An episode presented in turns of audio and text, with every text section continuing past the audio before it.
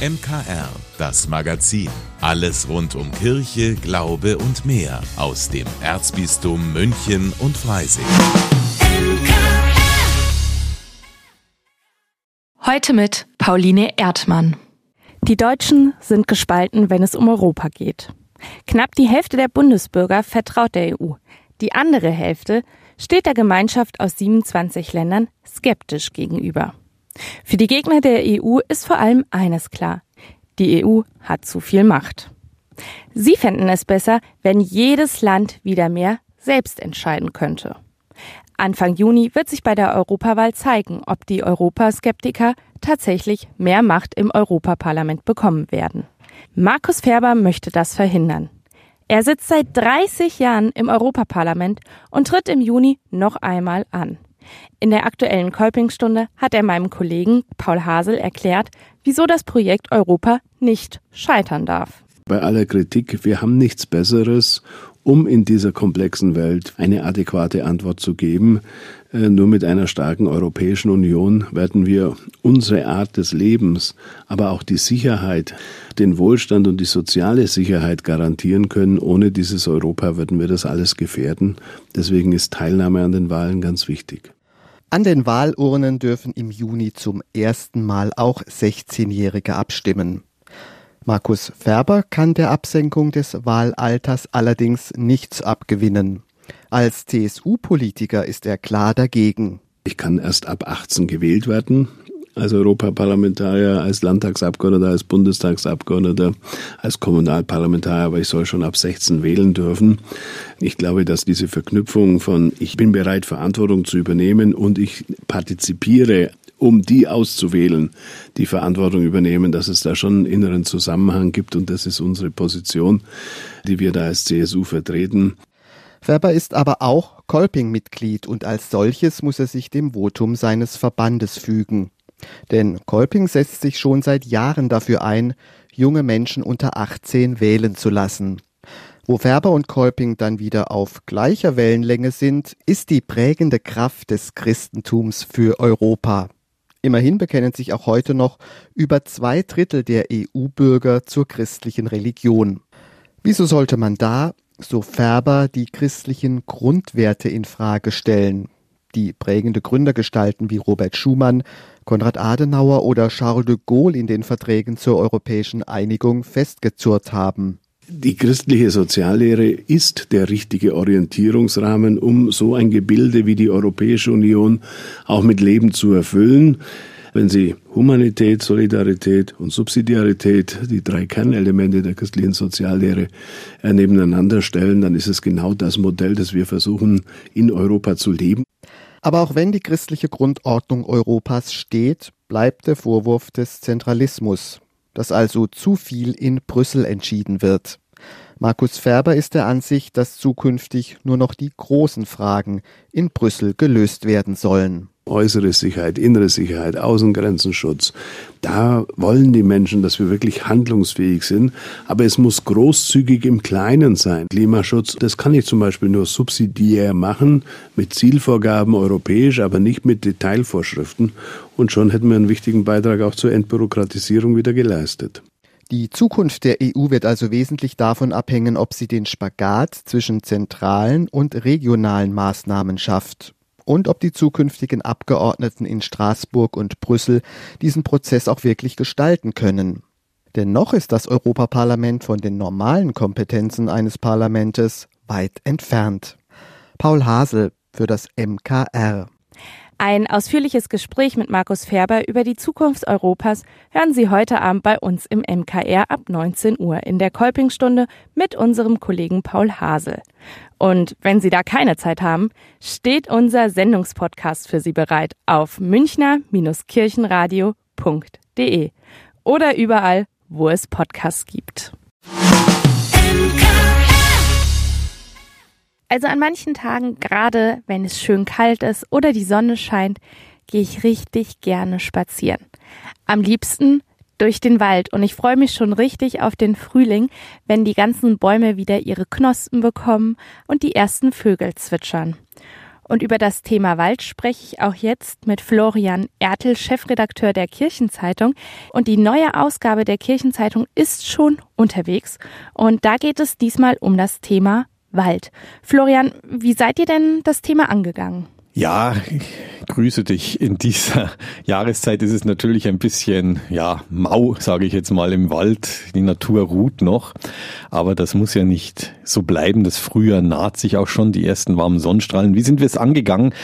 Ganz unterschiedliche Richtungen. Also sagen wir mal so, ähm, es gibt einen Trend, dass sich immer mehr Menschen zum Beispiel im Wald bestatten lassen. Friedwälder nehmen zu. Warum ist das so?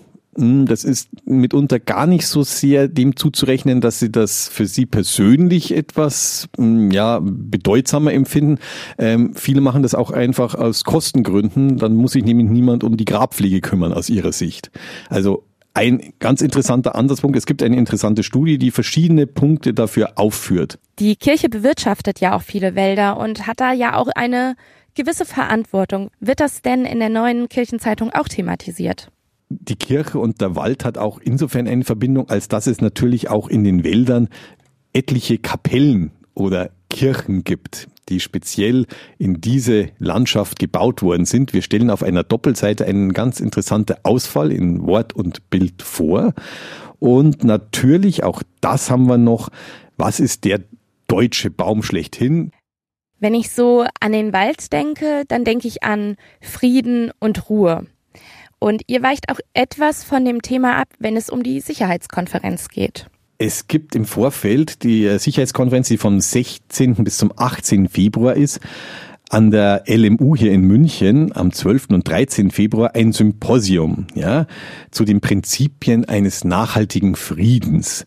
Das ist in der Kooperation mit der LMU, mit der Ukrainisch-Katholischen Universität und noch einigen anderen. Und wir haben im Vorfeld mit dem Sozialethiker Professor Markus Vogt hier, der ist der Lehrstuhlinhaber für christliche Sozialethik, haben wir gesprochen. Er sagt also, Waffenlieferungen sind geboten und ein unerlässlicher Beitrag zur eigenen Sicherheit.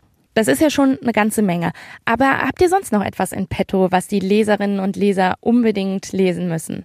Ja, wer jetzt nach diesem äh, etwas schweren Thema vielleicht noch etwas braucht, um etwas auszuspannen oder was, wir haben tatsächlich eine Doppelseite, ähm, wie es ist mit ähm, Apps, die einem helfen dabei, etwas in seinem Alltag runterzukommen, aus dem Stress herauszutreten, wie man selbst ähm, achtsam gegenüber sich und seiner Umwelt sein kann. Und ähm, ja, ich glaube, die hast du ja auch selbst getestet.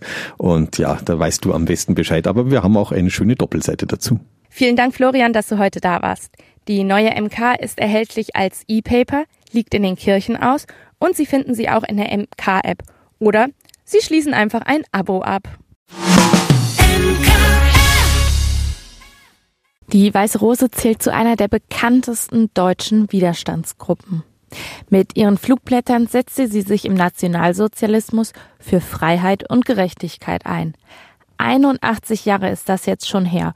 Und zum Gedenken lädt die katholische Landjugendbewegung zu einem Aktionstag ein. Am 15. Februar gibt es deshalb auf den Spuren der Weißen Rose eine Schnitzeljagd. Matthias Stiftinger, der als Ehrenamtlicher dabei ist, findet dieses Zeichen wichtiger denn je. Dass wir Erinnerungsarbeit leisten, dass wir jungen Menschen in der Findungsphase einfach ein bisschen diesen Einblick geben und es auch ein bisschen erlebbarer machen, wie es vielleicht im Schulunterricht der Fall ist. In ganz München sind Stationen verteilt, wo die Teilnehmer sich mit den Vorbildern der KLJB auseinandersetzen können. Dabei sollen die Jugendlichen auch einen Überblick bekommen, was es bedeutet hat, im Dritten Reich Widerstand zu leisten. Auf die jungen Leute wartete Gefängnis und Tod. Über 80 Jahre später erhalten die Jugendlichen bei ihrer Schnitzeljagd einen Laufzettel und einen Stift. Es gibt diesen Laufzettel, der wird am Schluss ausgewertet. Wir wollen natürlich möglichst viel richtig haben und dass die Fragen auf dem Laufzettel vorkommen, sind jetzt nicht nur exklusiv inhaltlicher Natur, sondern es sind auch Fragen dabei, wie wie viele Stufen sind es in der LMU bis zu dem Punkt, wo ihr jetzt diese Schautafel sehen. Vor allem in der letzten Zeit ist Zivilcourage wieder mehr in den Vordergrund gerückt. Die Mitglieder der Weißen Rose stehen für diesen besonderen Mut. Stiftinger sieht darin auch eine Möglichkeit, das Geschehene für junge Menschen greifbarer zu machen. Mitglieder der Weißen Rose sind ja sinnbildlich für Zivilcourage. Das sind Werte, die uns wichtig sind, hinter denen wir stehen. Dass es irgendwo wichtig ist, für seine Meinung einzustehen, wenn man merkt, da läuft was schief. Ja, das Ende, das die Weiße Rose gefunden hat, ist kein schönes, aber es ist trotzdem eins, wo man sagt, ja, okay, jetzt Jahrzehnte später sind sie noch Gesprächsthema und ihr Opfer soll nicht umsonst sein und dementsprechend ist es uns wichtig, das einfach aufrechtzuerhalten und auch tagtäglich dran zu denken, wir sind auch irgendwo deswegen hier, weil Leute eingestanden sind für Freiheit und Gerechtigkeit. Wer jetzt mehr über das Thema erfahren möchte, zu der Schnitzeljagd kann man sich noch bis zum 8. Februar auf kljb-münchen.de anmelden. Die Aktion richtet sich an Jugendgruppen wie Firmlinge oder Ministrantinnen. Eine Million Minuten entsprechen grob gerechnet etwa einem Zeitraum von zwei Jahren. So lange will die Familie aus unserem heutigen Kinotipp raus aus dem stressigen Alltag. Es geht nach Thailand und Island auf eine Reise fürs Leben. Mehr über die Verfilmung einer wahren Geschichte über eine Million Minuten gibt es jetzt von unserem Kinoexperten Klaus Schlaug. Eigentlich führt Familie Küpper ein Bilderbuchleben zwei kleine Kinder, eine Traumwohnung in Berlin, der Vater macht Karriere bei der UN, die Mutter arbeitet in Teilzeit als Bauingenieurin. Doch der schöne Schein trügt. Die Eheleute, gespielt von Caroline Herford und Tom Schilling, haben sich im Alltagsstress zwischen Dienstreisen, Homeoffice und Kindererziehung verloren. Als bei ihrer Tochter Nina, die sich im Kindergartenalter befindet, eine Entwicklungsverzögerung diagnostiziert wird, ist den Eltern klar, dass sich grundlegend etwas ändern muss. Ninas Testergebnisse sind deutlich unter der Norm. Nina hat eine Entwicklungsverzögerung. Ich habe auch einen Job und du kommst einfach nach Hause und sagst, sorry, die nächsten zwei Jahre werden extrem herausfordernd? Es geht doch um uns, als Familie. Ich wünschte, wir hätten eine Million Minuten. Nur für die ganz, ganz schönen Sachen. Die Familie wagt den Ausbruch. Für zwei Jahre soll es ins Ausland gehen, zunächst nach Thailand, dann nach Island. Ihre Jobs wollen die Eltern im Homeoffice aus der Ferne managen. Und der Plan geht zunächst auf. Durch das Leben im idyllischen Strandhaus in Thailand blüht Tochter Nina richtig auf und macht wichtige Fortschritte.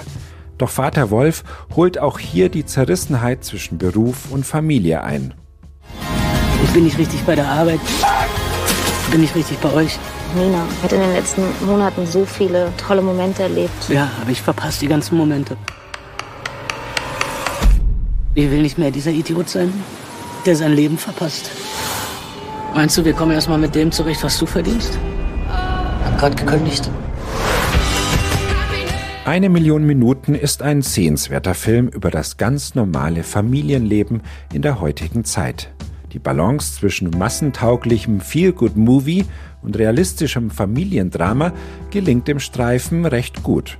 Das liegt vor allem am überzeugenden Spiel der beiden Hauptdarsteller, Caroline Herford und Tom Schilling.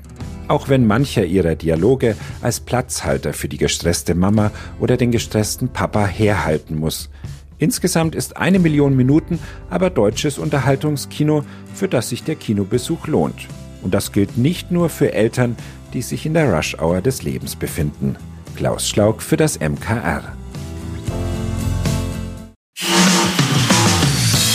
Vielen Dank, dass Sie sich unseren Podcast MKR, das Magazin des Münchner Kirchenradios, angehört haben.